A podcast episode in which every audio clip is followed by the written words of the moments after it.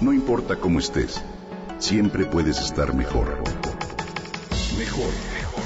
Con Vargas.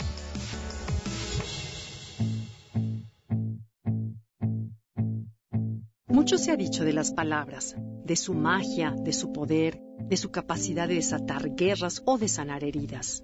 Coincido con esta idea y creo en su fuerza, ya que con ellas podemos transmitir de forma explícita o velada una intención que puede tener un profundo efecto en quien las escucha. Por fortuna, para poder experimentar esa magia, nuestra lengua, el español, es una lengua generosa, que gracias a su riqueza nos permite expresar de formas infinitas aquello que nos mueve el corazón, la mente y, por qué no, hasta las entrañas. A través de su larga historia, nuestra lengua ha tenido muchos encuentros con distintas culturas que le han regalado parte de su legado.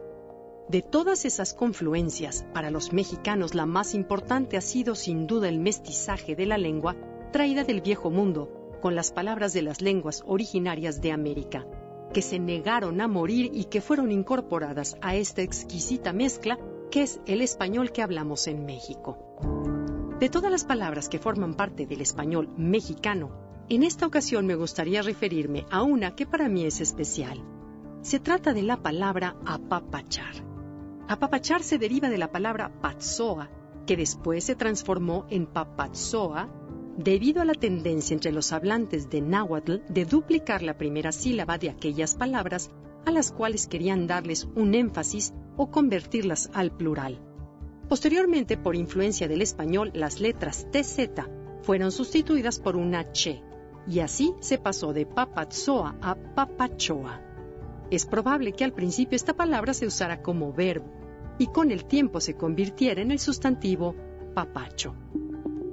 Como último cambio y también por influencia del español, se le agregó una A inicial para transformarla nuevamente en verbo como sucedió, por ejemplo, en los casos de las palabras calambre, acalambrar o susto y asustar.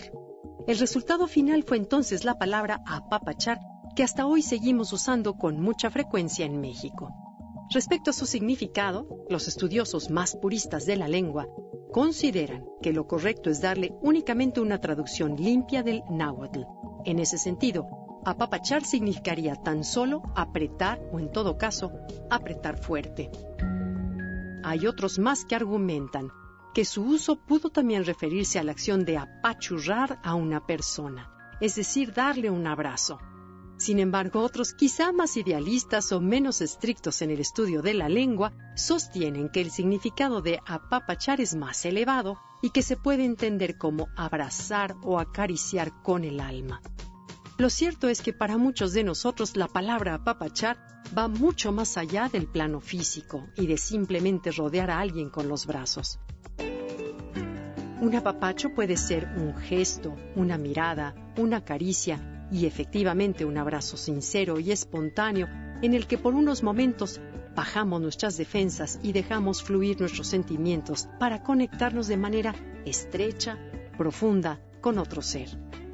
En pocas palabras, es sencillamente una forma de dar y recibir amor incondicional.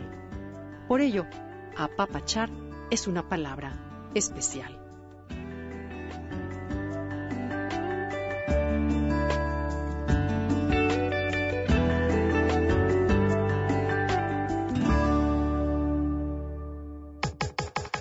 Comenta y comparte a través de Twitter.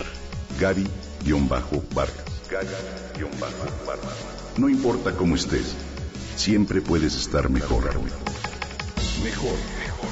Con Gaby Vargas.